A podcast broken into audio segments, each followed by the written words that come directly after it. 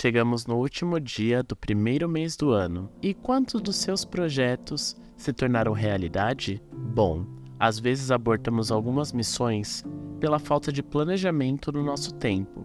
Porém, não podemos desistir daquilo que nós definimos como metas para as nossas vidas.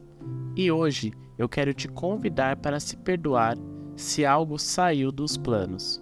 E não se culpe, antes readeque as suas metas e os seus planos alinhadas verdadeiramente à sua rotina. Vamos pegar o exemplo de iniciar uma vida mais saudável, fazendo caminhadas matinais ou noturnas. Ao invés de se propor ir cinco vezes na semana e no final da semana só ter ido uma vez, reduza para duas vezes na semana com datas estabelecidas, por exemplo, terça e quinta. Ao criar uma constância, acrescente um novo dia até que sua meta inicial de cinco dias seja atingida naturalmente. Nós caminhamos e pedimos perdão na maioria das vezes por aquilo que nós nos comprometemos e não cumprimos. Então, vamos inverter a régua e começar por aquilo que é alcançável à nossa realidade atual.